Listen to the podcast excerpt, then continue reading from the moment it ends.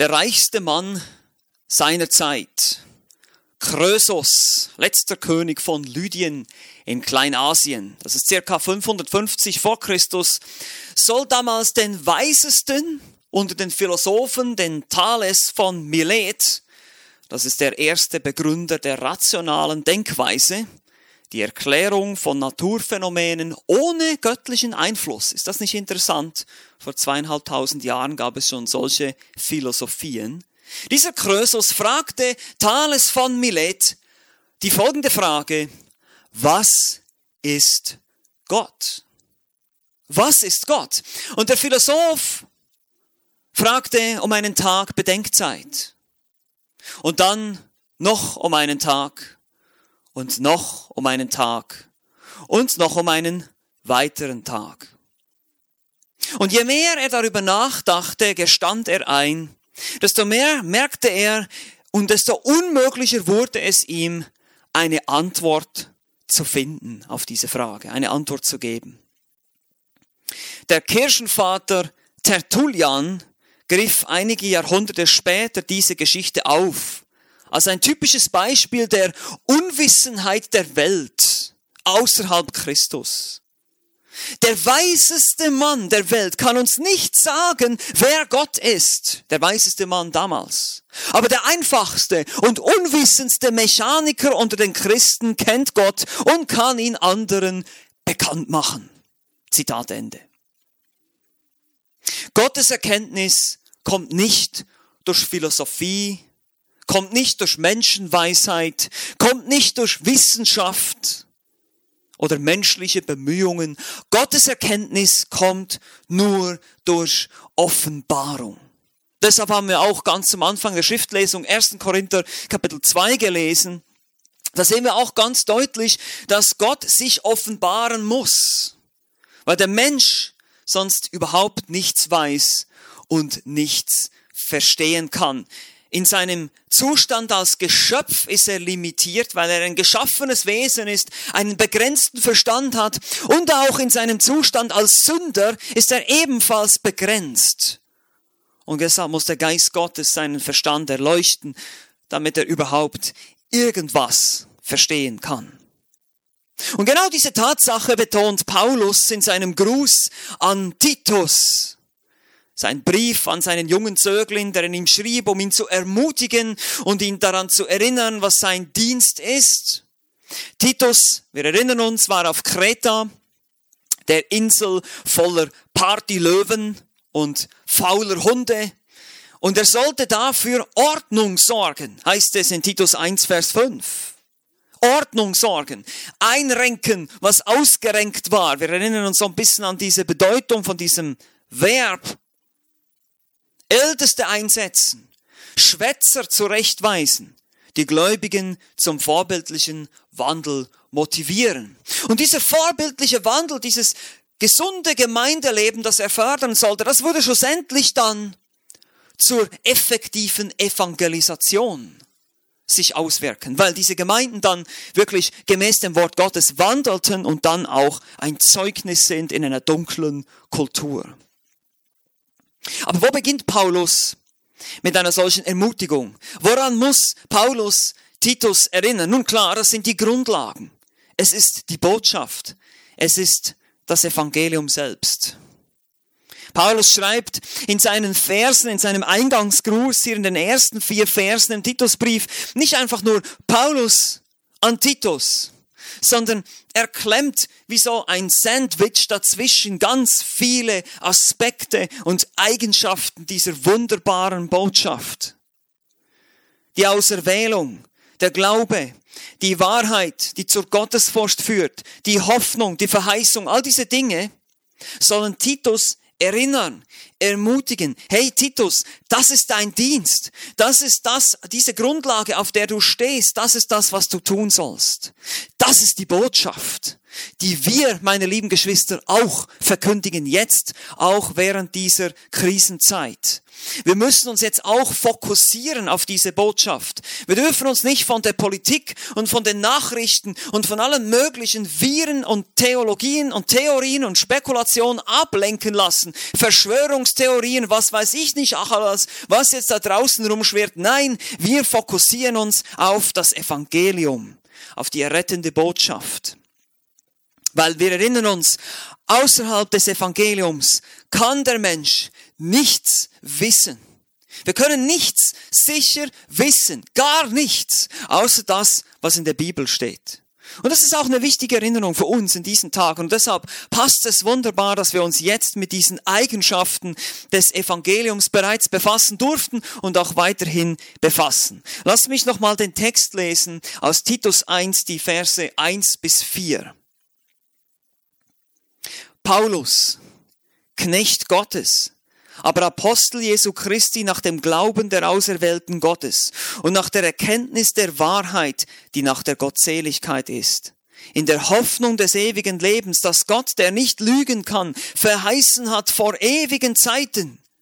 Zu seiner Zeit aber hat er sein Wort offenbart durch die Predigt, die mir anvertraut worden ist, nach Befehl unseres Heiland Gottes.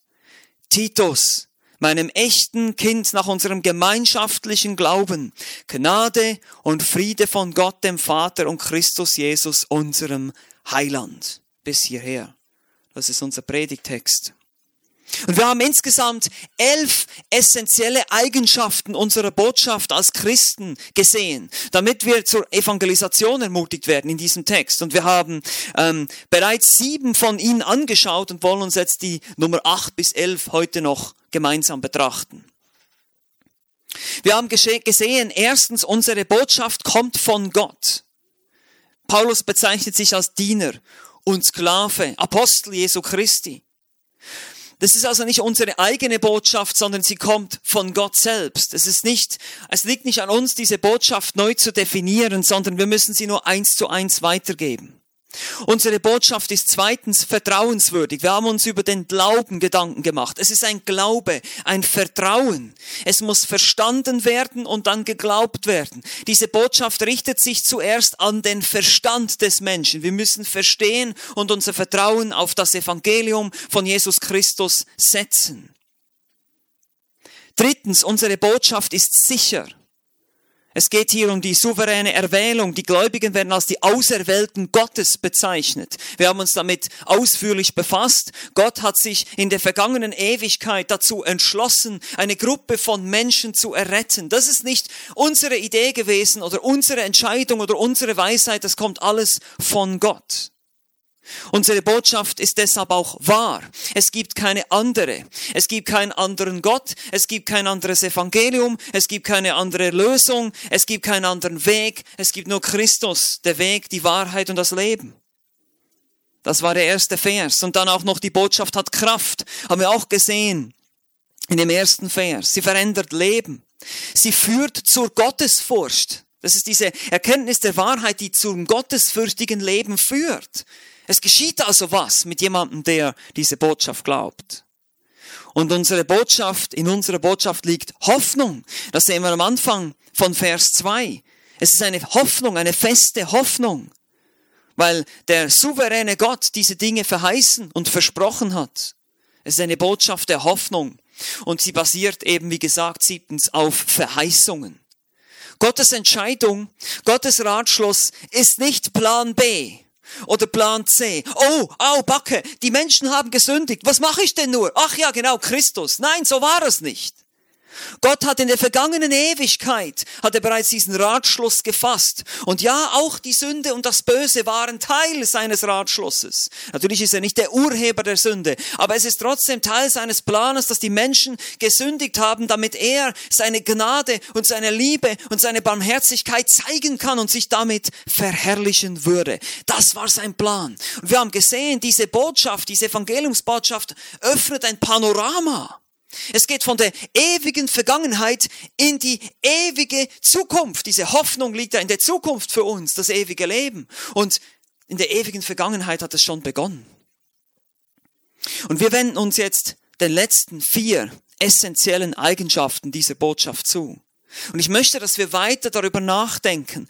Die Botschaft des Evangeliums ist mehr als nur Jesus liebt dich und hat einen wunderbaren Plan für dein Leben.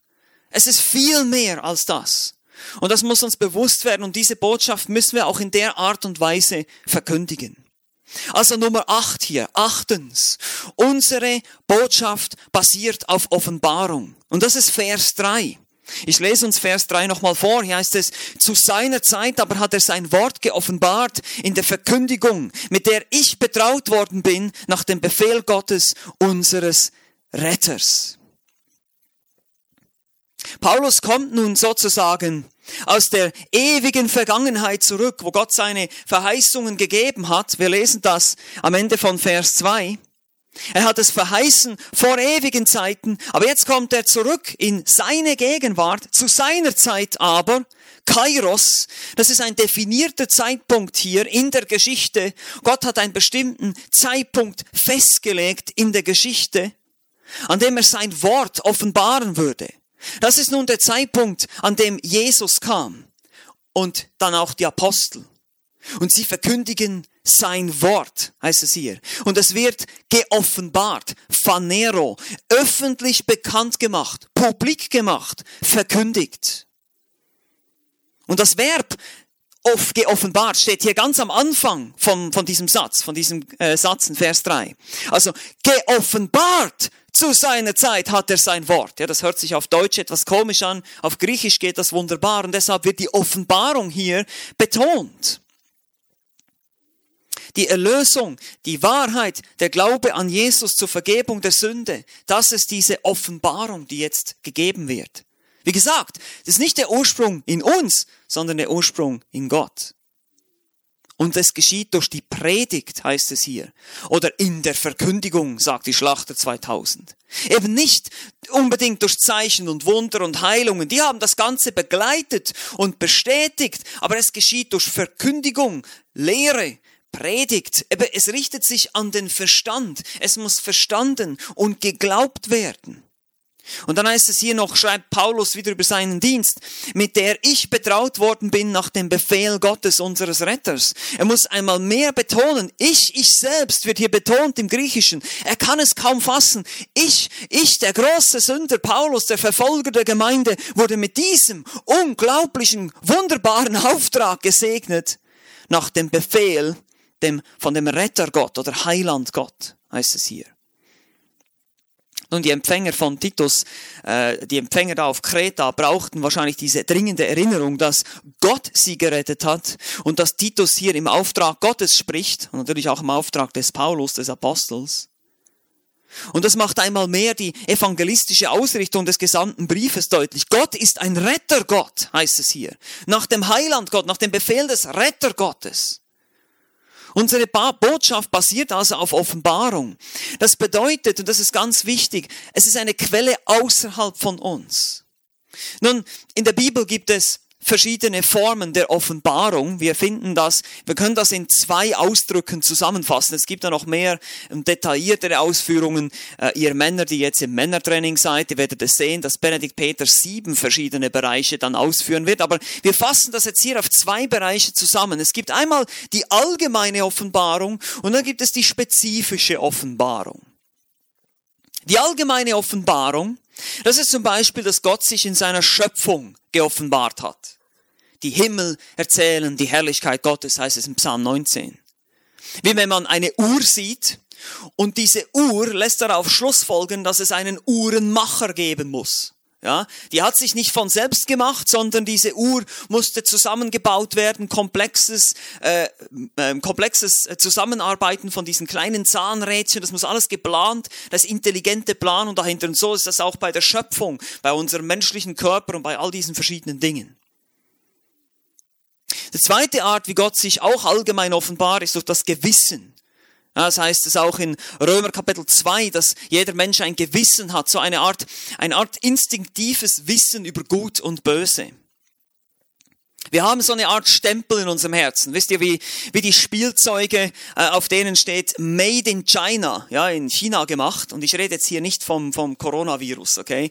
Äh, aber ähm, so haben wir einen Stempel bei uns im Herzen, wo es heißt Made by God. Bei Gott hergestellt. Ja, wir wissen das irgendwo in unserem Innern. Wir wissen, dass wir nicht wie Tiere sind. Wir haben ein Verständnis von Gut und Böse. Wir haben ein moralisches Verständnis, weil wir eben im Abbild Gottes geschaffen sind. Nun, all diese Dinge offenbaren uns etwas über Gott. Wir, wir sehen, dass Gott ein, ein mächtiger Gott ist, er ist ein Schöpfer. Äh, es gibt irgendwie sowas wie richtig und falsch. In unserem Gewissen wissen wir das. Aber diese allgemeine Offenbarung reicht nur aus, um uns zu verurteilen. Wie gesagt, das macht der Römerbrief deutlich in seinen ersten drei Kapiteln, dass die allgemeine Offenbarung Gottes in seiner Schöpfung und im Gewissen des Menschen ausreicht, um den Menschen zu verurteilen, dass er schuldig ist vor Gott. Aber es reicht nicht aus, um ihn zu retten. Und deshalb gibt es die spezifische Offenbarung. Es ist Gottes Eingreifen in unsere Schöpfung. Gott selber steigt sozusagen hinab in unsere Schöpfung. Gott wird Mensch. In Christus hat er sich uns geoffenbart. Und so heißt es zum Beispiel in Hebräer Kapitel 1, in Vers 1, nachdem Gott in vergangenen Zeiten vielfältig und auf vielerlei Weise den Vätern geredet hat durch die Propheten, so hat Gott zunächst mal Träume gegeben, Visionen gegeben, er hat direkt eingegriffen, er hat Propheten geschickt. Aber dann heißt es in Vers 2 im Hebräerbrief, hat er in diesen letzten Tagen, übrigens hier, wir sind bereits seit 2000 Jahren in den letzten Tagen, also nicht erst seit hm, jetzt dieser Corona-Krise, sondern das ist auch ein interessanter Punkt hier. Aber nebenbei gemerkt, hat er in diesen letzten Tagen zu uns geredet durch den Sohn. Er selbst kam in die Welt. Das ist der Höhepunkt dieser Offenbarung. Er hat Vorschattungen gegeben im Alten Testament. Wir können uns erinnern, die Stiftshütte, die Priester, die Opfer, all diese Dinge sind Vorschattungen, die, die schatten das vor, die zeichnen das wie ab, was kommen wird, was Christus erfüllen wird. Und so ist Christus die vollkommene Offenbarung. Und damit diese Offenbarung auch heute noch zur Verfügung steht, ließ er seine Apostel zurück. Ja, er ist hier gewesen auf dieser Erde, er hat hier gelebt, aber er hat diese Offenbarung nicht selber aufgeschrieben, sondern er hat seinen Aposteln den Auftrag gegeben. Und das lesen wir, wenn wir ein bisschen weiter blättern im Hebräerbrief Kapitel 2 heißt es dann in Vers 3 und 4, diese, also hier geht es um die Evangeliumsbotschaft, diese Botschaft, wurde zuerst durch den Herrn verkündigt und ist uns dann von denen, die ihn gehört haben, das sind die Apostel, bestätigt worden, wobei Gott sein Zeugnis dazu gab, mit Zeichen und Wundern und mancherlei Kraftwirkungen und Austeilungen des Heiligen Geistes nach seinem Willen. Gott hat also, der Heilige Geist hat also die Apostel bestätigt durch Zeichen und Wunder, dass sie diejenigen sind, die diese wahre Botschaft verkündigen. Der Herr selbst offenbarte sie, die Apostel offenbarten sie. Genauso spricht Paulus hier als Offenbarungsträger an Titus. Und dann aber gegen Ende des ersten Jahrhunderts verschwanden die Apostel. Es gab keine Apostel mehr. Johannes war der Letzte. Und auch die Propheten gab es nicht mehr. Und deshalb bleiben uns jetzt heute noch die Schriften dieser Menschen, die inspirierten Schriften, die heilige Schrift, die Bibel selbst ist diese einzige Form heute der spezifischen Offenbarung. 2. Timotheus 3, Vers 16. Alle Schrift ist von Gott eingegeben und nützlich zur Belehrung, zur Überführung, zur Zurechtweisung, zur Erziehung in der Gerechtigkeit, damit der Mensch Gottes vollkommen sei. Zu jedem guten Werk völlig ausgerüstet. Das ist die Schrift. Und das zeichnet für uns hier die Verkündigung des Paulus auf. Das ist das, was er verkündigt hat, das, was wir hier in der Schrift haben, in der Bibel. Und das ist jetzt ganz wichtig für uns, wenn wir über die Botschaft nachdenken, die Evangeliumsbotschaft als Offenbarung Gottes. Einmal mehr zeigt es uns diese Andersartigkeit, diese übernatürliche Natur. Ja, kannst du mal sagen, diese außerirdische Natur, ja, der Botschaft. Es ist nicht menschlich. Kein Mensch hätte sich das ausdenken können. Sie stammt nicht von dieser Welt, sie stammt von der zukünftigen Welt, diese Botschaft. Sie stammt von Gott. Und daher können wir nicht machen mit ihr, was wir wollen. Und nur sie, diese Botschaft hat die Kraft, Menschen zu retten, Menschen zu verändern. Wir dürfen niemals auf uns selbst vertrauen oder auf unsere eigene Klugheit. Und deshalb habe ich das schon betont und betone das immer wieder, wissen wir auch nichts zu 100 Prozent außerhalb der Bibel. Außerhalb von Christus, das ist das fleischgewordene Wort, oder auch außerhalb des geschriebenen Wortes, das ist heute für uns hier der Sinn des Christus, wie Paulus es nennt, in 1. Äh, Korinther 2. Der Sinn des Christus ist hier für uns niedergeschrieben, hier in diesem Buch. Das ist der gesamte Sinn des Christus. Außerhalb dieses Ratschlusses, außerhalb dieses Buches wissen wir eigentlich gar nichts, wirklich mit hundertprozentiger Sicherheit. Nur das, was hier steht. Weil die Bibel die absolute und höchste Autorität ist, gibt es nichts anderes zu wissen als das hier. Natürlich kannst du jetzt sagen, okay, aber ich weiß doch aus der Mathematik und aus anderen Wissensbereichen weiß ich doch bestimmte Dinge. Das ist klar. Ich spreche hier natürlich auch vor allem von geistlichen Wahrheiten. Alles, was du wissen musst für dein geistliches Leben, ist hier drin. Und außerhalb dieses Buches gibt es kein wirkliches, hundertprozentig gesichertes Wissen. Und deshalb ist es für uns wichtig, als Gnadengemeinde die Bibel und nichts anderes als die Bibel auszulegen. Wenn wir irgendwas anderes brauchen für unser geistliches Leben, ist es sogar schädlich. Nicht nur hilfreich oder nicht hilfreich, sondern es ist schädlich für uns. Und deshalb bleiben wir bei der Schrift. Und hier in der Schrift findest du auch die Motivation zur Heiligung. Nicht in deinem eigenen Herzen, nicht in deinen eigenen Gefühlen, nein, in der Schrift allein. Weil die Bibel sagt, das Herz ist böse und trügerisch. Also darauf kannst du dich nicht verlassen, sondern es ist nur die Schrift. Also wir haben achtens eine übernatürliche Botschaft, die basiert auf Offenbarung. Neuntens, unsere Botschaft bringt Frucht. Vers 4. Guckt euch mal nochmal Vers 4 an. Hier heißt es am Anfang, Titus, meinem echten Kind nach unserem gemeinschaftlichen Glauben. Nun, wir haben bereits über Frucht gesprochen. Frucht im Sinne von Veränderung in meinem persönlichen Leben. Aber hier geht es jetzt um eine andere Form der Frucht. Wir haben die Frucht des Geistes gesehen, Liebe, Freude, Friede. Aber hier geht es um eine andere Form der Frucht. Hier geht es um die Frucht der Multiplikation. Er schreibt hier Titus, mein echtes Kind nach unserem gemeinschaftlichen Glauben. Hier geht es um Jüngerschaft. Die Hinführung zum Glauben wird in der Bibel auch als Frucht bezeichnet, zum Beispiel in Römer Kapitel 1, Vers 13 und 14. Titus war eine solche Frucht des Dienstes des Paulus. Er schreibt dir, du bist ein echtes Kind, Genesios, ein legitimes, ein gesetzmäßig gezeugtes Kind sozusagen. Er ist echt. Er ist nicht ein, eine Fälschung, ein Bastard, sondern er ist echt. Und das nach unserem gemeinschaftlichen Glauben, Koinos, gemeinsam, gemeinsam habend, gemeinsam Anteil habend, ist die Idee hier.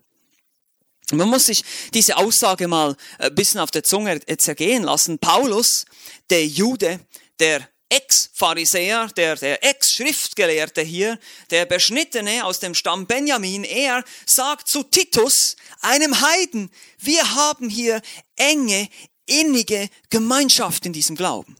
Du bist mein echtes Kind. Paulus freut sich richtig über Titus, weil er so treu ist. Und damit will er ihn ermutigen. Hey Titus, denke dran, wie du zum Glauben gekommen bist. Wie du von mir das Evangelium gehört hast, wie du verändert wurdest durch den Heiligen Geist. Erinnere dich daran. Und das ist auch für uns heute ermutigend. Da unsere Botschaft wirkt und wirksam ist und von Gott ausgeht, haben wir sozusagen eine Erfolgsgarantie. Es wird Frucht geben. Wir wissen nicht, wie viel Frucht, aber es werden Menschen gerettet durch das Evangelium. Und das motiviert dich und mich hoffentlich weiterhin treu zu sein, dieses Evangelium und kein anderes, nur dieses Evangelium zu verkündigen.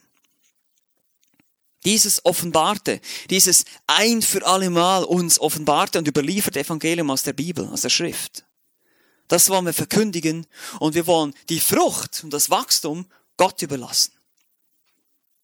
Also, es ist eine Offenbarung, es bringt Frucht. Nummer 10, die zehnte Eigenschaft hier, mit der uns Paulus ermutigt in unserem Dienst, ist unsere Botschaft ist umsonst. Es gibt nur ein Wort dann hier, das Paulus verwendet, oder zwei Worte natürlich, Gnade und Friede, aber das erste ist Gnade. Gnade. Und das ist so grundlegend, Diese, dieser Ausdruck ist so grundlegend, dass es wirklich ein, eine Eigenschaft, eine essentielle Eigenschaft der Evangeliumsbotschaft ist. Weil der Unterschied zwischen allen anderen Religionen und dem Evangelium ist die Gnade.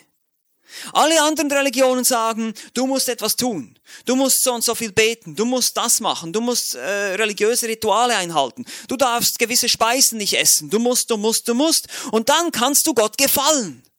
Du kannst dir Punkte verdienen bei Gott. Und dann vielleicht, vielleicht, wenn du genügend Punkte gesammelt hast, wird er deine guten mit den bösen Werken auswiegen und dann vielleicht wirst du dann in den Himmel kommen. Das ist Religion. Aber das Evangelium sagt, erstens, du kannst es nicht, vergiss es, egal wie du dich anstrengst, du wirst es nicht schaffen. Du kannst Gottes Gebote nicht einhalten, nicht mal ein einziges der zehn Gebote. Du hast alle gebrochen, garantiert. Das garantiere ich dir. Du hast in deinem Leben alle Gebote schon gebrochen. Und du denkst jetzt vielleicht, ja, was ist denn mit dem, was ist mit dem? Du hast sicher schon gelogen, du hast sicher schon was Kleines gestohlen, du hast sicher auch nicht Gott immer geliebt, so wie du solltest, immer nur hundertprozentig und nie einen anderen Gott. Das kann nicht sein. Und so sagt Gott, und es ist alles umsonst. Das Heil wird dir angeboten. Gnade bedeutet Gunst. Man kann es definieren als unverdiente Gunst. Du bekommst etwas, was dir eigentlich nicht zusteht. Es ist Gottes Gesinnung des Wohlwollens gegenüber unwürdigen Sündern, die nichts als die ewige Hölle und ewige Verdammnis verdient haben. Wir alle verdienen die ewige Verdammnis für das, was wir getan haben. Aber Gott ist trotzdem gnädig. Es heißt, er ist uns, er ist uns wohlwollend gesinnt. Trotz unserer Sünde, trotz unseres Versagens. Es ist die Einstellung Gottes, die dann aber auch zu einer Handlung führt, eben das Erlösungswerk. Er sendet Christus, er tut was, es geht darüber hinaus. Und deshalb gibt es hier wohl auch in der Schlachter 2000 die Textvariante, das heißt Gnade und Barmherzigkeit, dass das Wort Barmherzigkeit noch hinzugefügt wird, weil Barmherzigkeit betont dieses, die Gnade die Hände bekommt sozusagen, die zur Tat schreitet. Aber das ist eine Textvariante, das ist in den besseren Manuskripten nicht drin. Hier steht eigentlich nur Gnade und dann Frieden. Und auch bei der Gnade ist es wichtig, dass wir die Gnade verstehen, dass wir verstehen, es gibt unterschiedliche Arten, wie die Bibel Gnade versteht, mindestens drei. Und die möchte ich euch geben, dass wir das besser verstehen. Da gibt es einmal die allgemeine Gnade. Und dann gibt es die wirksame Gnade. Und dann gibt es noch die umgestaltende Gnade.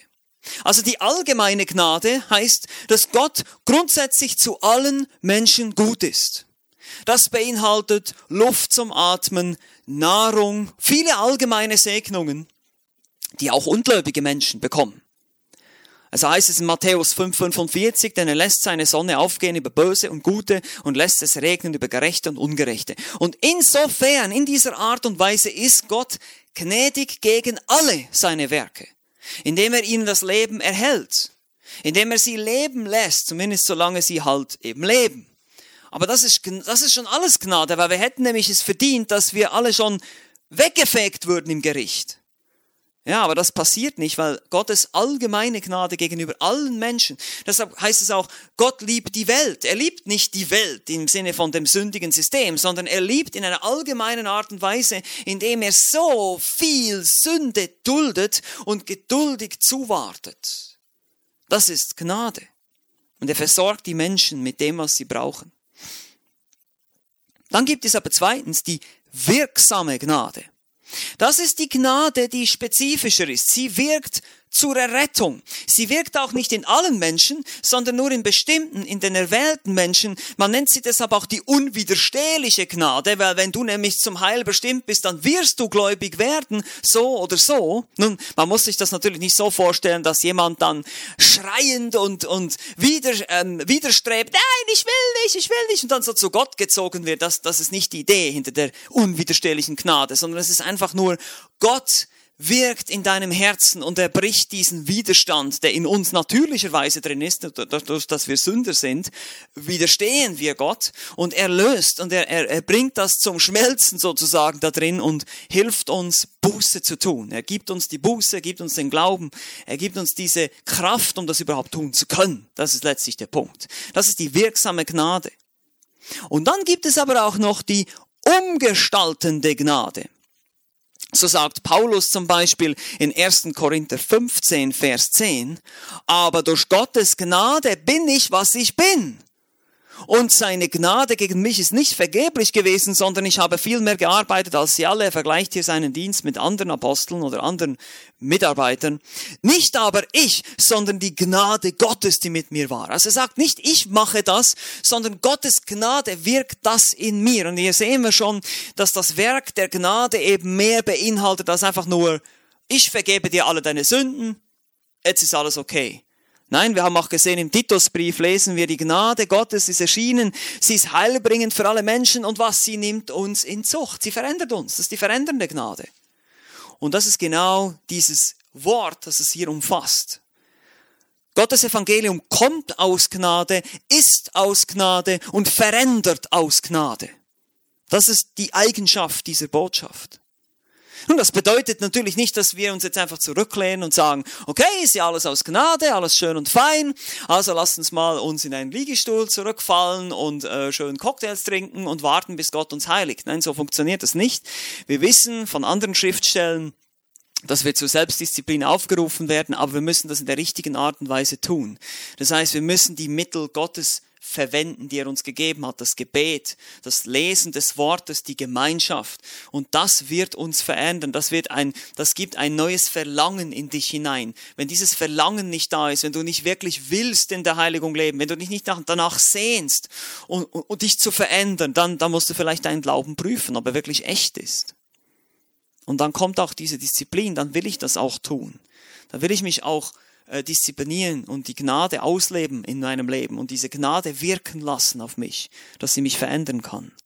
Und daher bieten wir auch das Evangelium umsonst an. Ja, wir verlangen keinen Eintritt für unsere Gottesdienste, sondern wir bieten es umsonst an. Und wir müssen uns auch immer wieder hinterfragen, wenn wir das Evangelium verkündigen, verkündigen wir es wirklich auch aus Gnade. Das heißt, habe ich ein Anliegen für den Menschen, der vor mir steht? Möchte ich nicht einfach nur ein Argument gewinnen gegen diesen Atheisten hier und die besten Argumente haben, sondern weiß ich, dass das eine verlorene Seele ist und dass ich diese verlorene Seele gerne gewinnen möchte für, den, für das Heil, dass er errettet werden kann? Ist das mein Motiv? Ist eben die Gnade, diese wohlwollende Einstellung, diese wohlwollende, dieses, dieses Wohl des anderen Suchende, ist das mein, mein Herz in dem Moment? Wenn ich evangelisiere, wenn ich das Evangelium verkündige? Weil wir können die Wahrheit des Evangeliums den Menschen auch um die Ohren hauen, das wollen wir nicht. Das ist nicht unsere, unser Ziel. Und wir wollen, dass das Evangelium selbst der Anstoß ist und nicht wir. Also manchmal können wir Christen uns auch seltsam benehmen. Wir können komische Floskeln verwenden, theologische Ausdrücke, die der ungläubige Mensch gar nicht verstehen kann. Wir wollen nicht seltsamer sein als nötig in der Art und Weise, wie wir auftreten, sondern möglichst so, dass das Evangelium der Anstoß ist. Wenn es der Anstoß ist, dann wird, dann ist gut, dann ist halt so, da können wir nichts ändern dran. Wir sollen das Evangelium nicht verändern, aber wir müssen uns überlegen, wie wir, wie wir auftreten, in welcher Art und Weise, ob wir freundlich sind, ob wir eben, wie gesagt, die richtige Einstellung haben. Die Absicht ist nicht, Diskussionen zu führen über Geschlechtsregister und jüdische Fabeln, wie es eben auch in Titus Brief heißt, törichte Streitfragen damit wollen wir uns nicht beschäftigen. Wir wollen uns konzentrieren auf das Evangelium. Wir wollen auch innerhalb der Gemeinde nicht über verschiedene Musikstile und Teppichfarben und solche Dinge äh, diskutieren oder jetzt eben gerade aktuell Verschwörungstheorien über die Covid-19-Krise und, und, und. Da gibt es hunderttausend verschiedene Meinungen jetzt unter Christen auch. Ich, ich finde das teilweise ein bisschen tragisch auch, wie, wie auch unter Christen ein bisschen Endzeitpanik jetzt kommt. Ja, wir sind jetzt in der Endzeit. Habe ich vorhin gesagt, da sind wir schon seit 2000 Jahren in der Endzeit. Und und es gab immer wieder Pandemien, das ist nichts Besonderes eigentlich. Und dann sagen Leute, das ist ein Gericht Gottes, das ist kein Gericht Gottes, das ist ein Warnfinger Gottes, um uns wach zu rütteln. Ja, wenn, ein Gericht Gottes sieht anders aus. Wenn Gott über eine Stadt Gericht übt, dann macht er diese Stadt platt, dann ist die nicht mehr da, dann ist die weg. Ich meine, lest mal in Hesekiel und Jeremia und in den Propheten, wenn Gott Städte richtet, dann ist die weg. Ja, also wir sind noch da. Das heißt, das ist, das ist Gnade, das ist auch Gnade, was wir gerade erleben im Moment. Und wir müssen diese Gnade, diese Situation jetzt nutzen, um uns auf das Evangelium zu konzentrieren, in Liebe und Gnade uns gegenüber den Menschen zu äußern, eben auch vielleicht äh, uns Möglichkeiten suchen, wie wir dienen können, wie wir das Evangelium weitergeben können. Das ist das Ziel. Weil das Evangelium ist Gnade. Und eine weitere Auswirkung dieser Gnade, das ist dann unser elfter Punkt hier, unsere Botschaft stiftet Frieden. Frieden. Friede von Gott, dem Vater und Christus Jesus, unserem Heiland, unserem Retter. Hier einmal mehr wird das betont. Frieden. Frieden ist das Resultat, wenn diese Gnade einzieht in das Leben.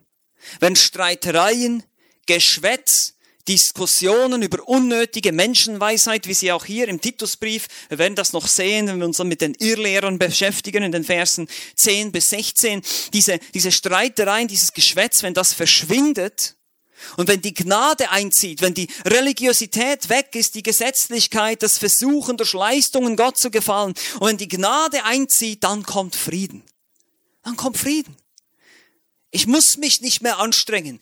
Ich muss nicht mehr irgendwas leisten, sondern ich darf mich verändern lassen.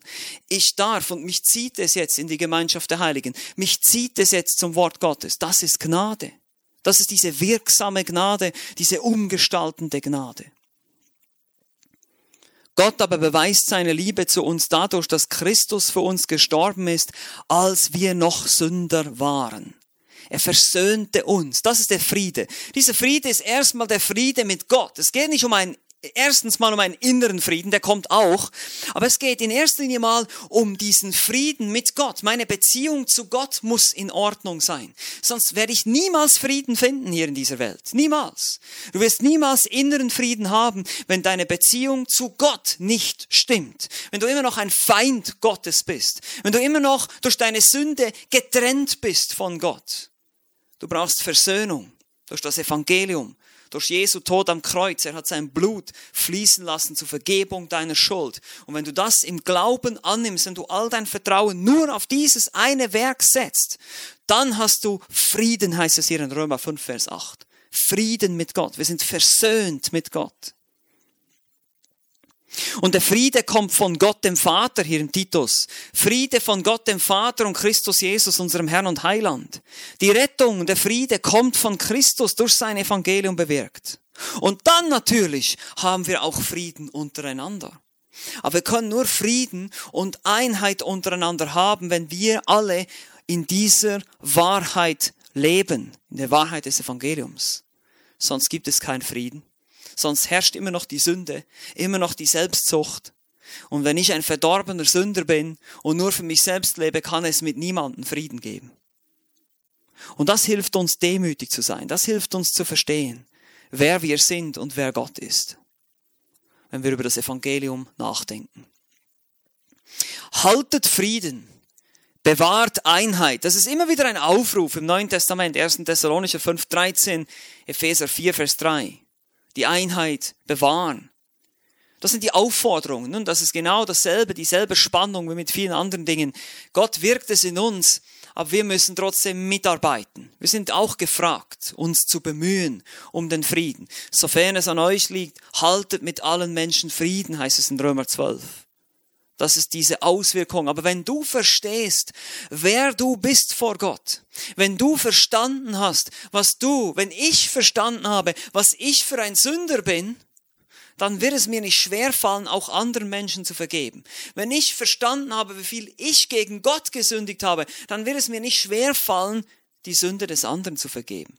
Weil ich weiß, ich habe gegen Gott viel mehr gesündigt und so können wir einander vergeben und so kann es wiederum zu Frieden und Einheit führen. Wie gesagt, lasst uns auf die Botschaft konzentrieren.